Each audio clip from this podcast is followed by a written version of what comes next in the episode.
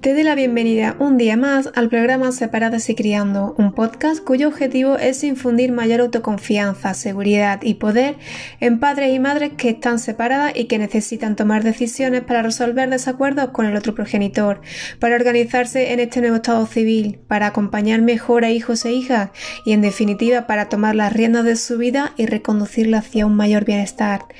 Esto va de divorcio, de empoderamiento, desarrollo personal y de crianza, porque al final niños y niñas son los más afectados en estas situaciones, y no por la separación en sí, sino por cómo lo gestionamos los adultos. Mi nombre es Cristina Padilla y he comprobado que a través de un compromiso personal de cambio y autoconocimiento es posible desarrollar nuestra fortaleza interna, mejorar la autoestima, sentirnos más plenos y tomar decisiones adecuadas en beneficio de toda la familia. Recordemos que una pareja que se rompe no debería ser sinónimo de una familia rota.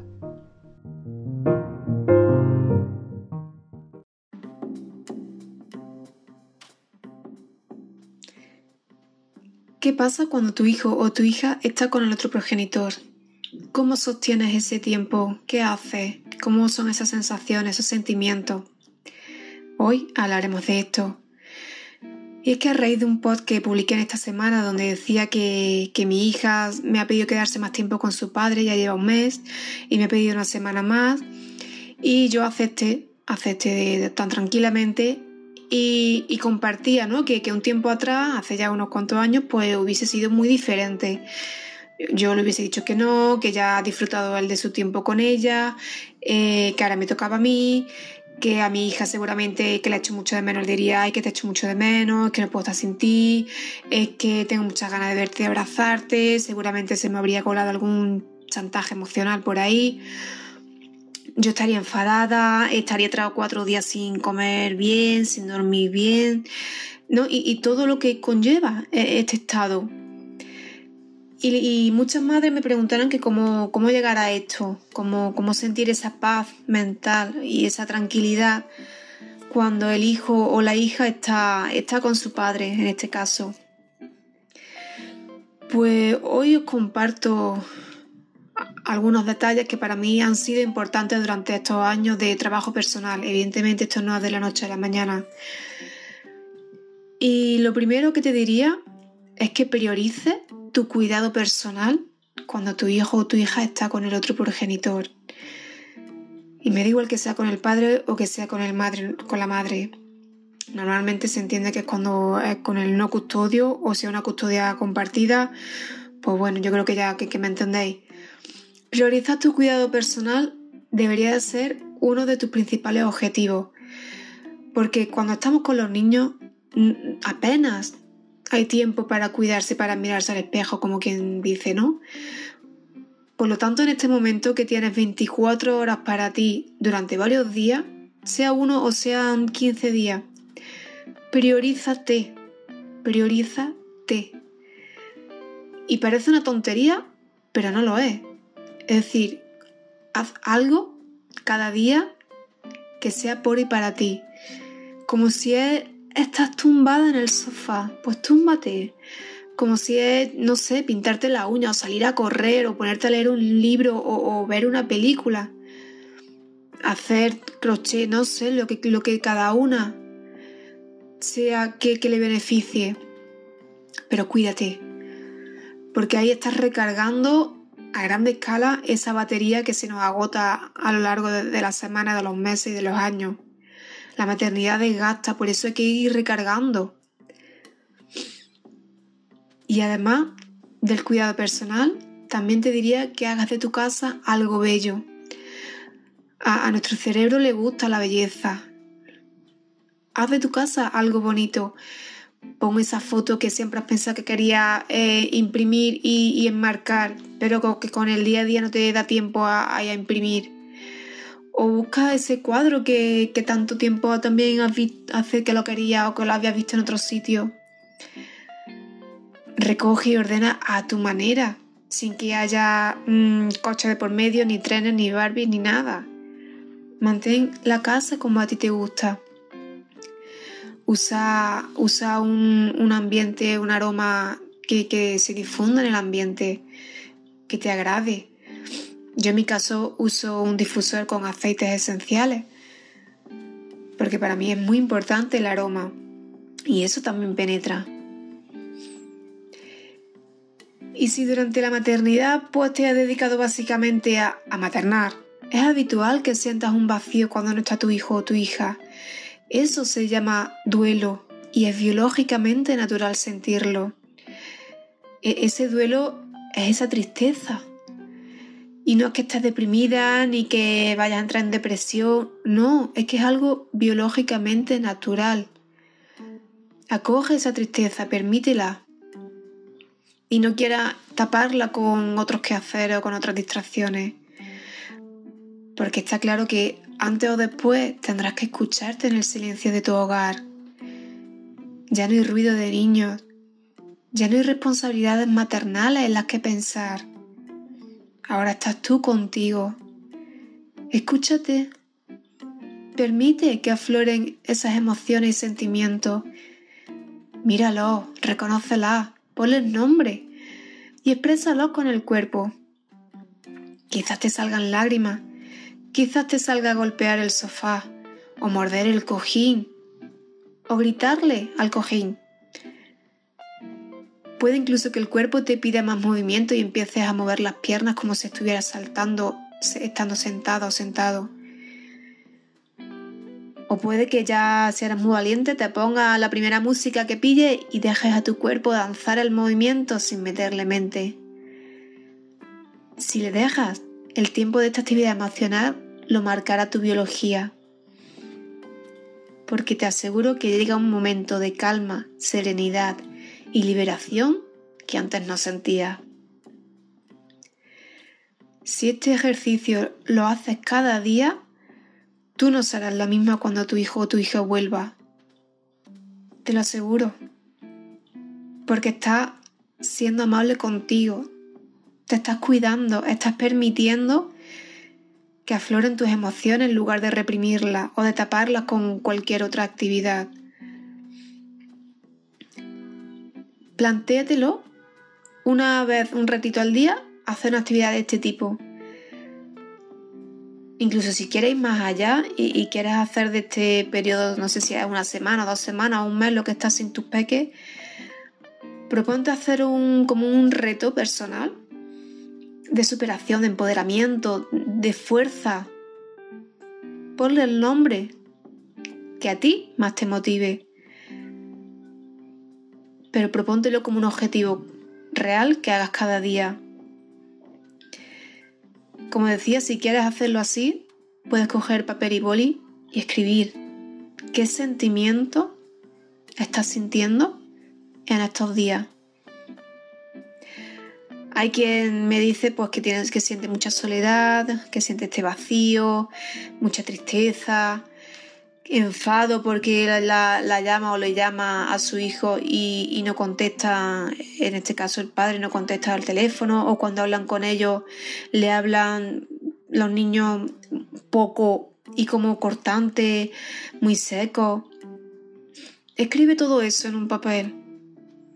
En otro momento hablaré de, por qué los niños hablan así. Aunque bueno, también en, mi, mis redes he hablado de esto y he escrito mucho. Los niños no son cortantes porque sí. Es que yo todavía no conozco a, ningún niño o niña que le gusta hablar por teléfono con otros adultos. Ahora, si son con sus iguales, un poquito más sí. Quizás ya en segunda infancia. Pero en primera infancia, eso para ellos no es natural. Él está escuchando a alguien a través de un aparato. No te lo tomes como algo personal y sigue haciendo esta lista de, sentimientos y de pensamientos sobre todo que tiene.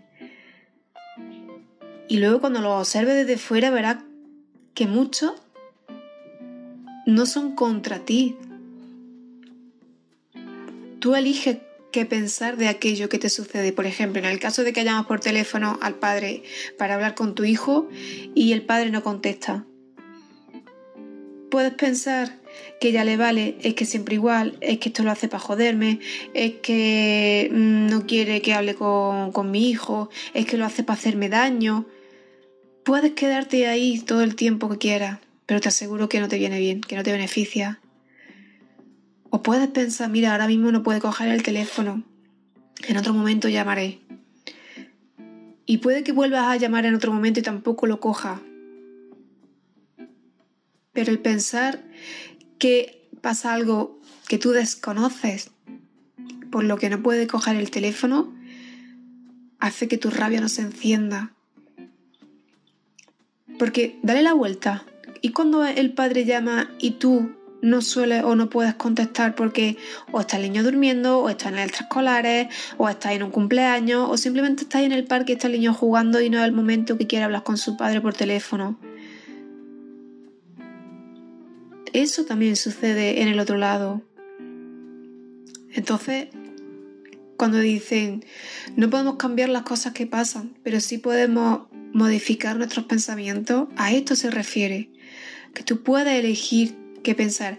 Incluso si al principio se te vienen estos pensamientos más trágicos o negativos, por así decirlo, de, que me está haciendo daño, que por eso no me contesta y demás, también está bien si es lo primero que te viene. Obsérvalos, simplemente obsérvalos y después dale la vuelta y ríete de esos pensamientos que te vienen.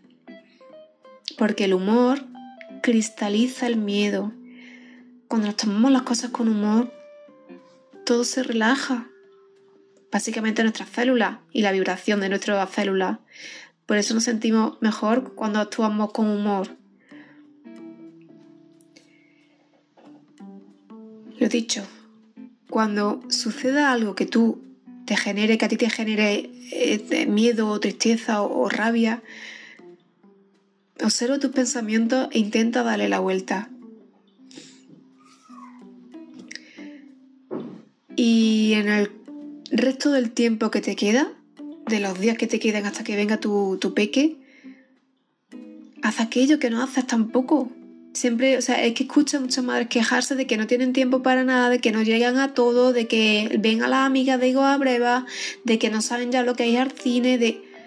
Oye, aprovecha, aprovecha este tiempo para hacer todo aquello que no puedes hacer con tu hijo. ¿Y si pruebas a salir a tomarte algo sola, solo? Eso es otro reto, estar contigo, ¿Te puedes sostener? ¿Puedes salir contigo? ¿Qué te pasa cuando sales, sales sola? Ahí te das cuenta si necesitas siempre estar con alguien, si eres dependiente de alguien. Es muy productivo, podría ser muy productivo el plantearte cuando tu peque está con el otro progenitor para hacer de estos momentos una carrera, iba a decir pasos, pero no, porque esto es paso agigantado en, en todo caso, para aprovechar esta situación para tu crecimiento y tu desarrollo personal. Y lo estás haciendo bien y no pongo ninguna duda, no me cabe ninguna duda. Yo no soy quien para juzgar a nadie sobre lo que está haciendo o lo que está sintiendo. Lo que pasa es que cuando actuamos de una forma que luego nos sentimos mal, es cuando nos entra la culpa. Para que no sintamos tanta culpa o esa culpa, vamos a hacer cosas que nos hagan sentirnos bien. Y es verdad que cambiar patrones siempre nos hace temblar. Es como de repente yo voy a salir sola a tomarme algo.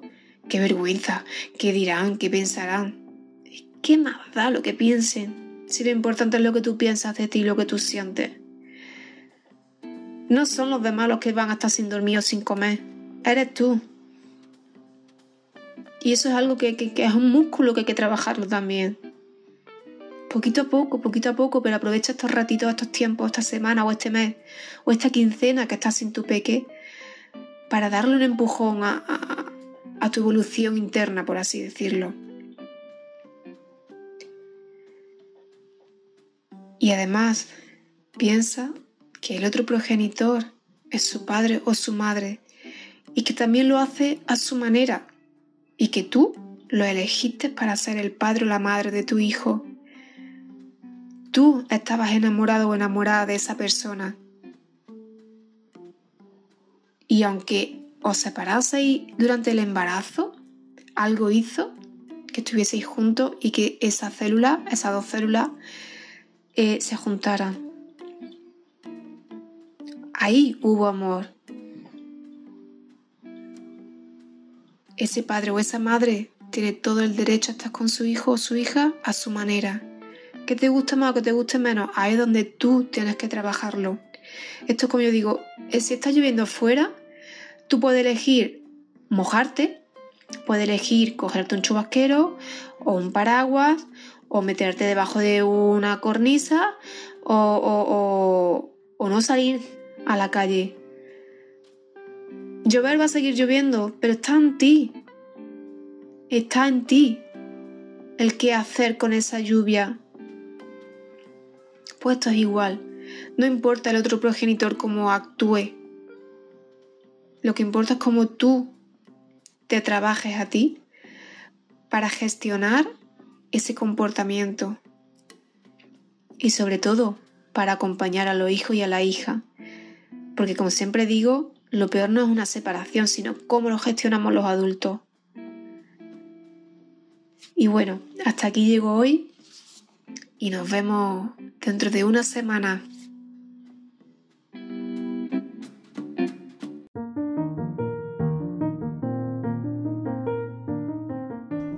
Quieres unirte a la comunidad de madres separadas que he creado en Facebook, busca los grupos Separadas y Criando y responda a las tres preguntas que aparecen al solicitar el acceso. No olvides suscribirte a este podcast desde tu plataforma de escucha habitual y compartirlo con quien creas que le pueda interesar y sobre todo beneficiar. Y si te gusta lo que hago, quieres animarme y hacer una colaboración para apoyar mi labor, puedes hacer tu donación entrando en coffee.com barra Cristina Padilla y darle al botón rojo que pone support. Dejo el enlace aquí abajo en la descripción. Y hasta el próximo sábado que vuelva te deseo una amable y coherente semana.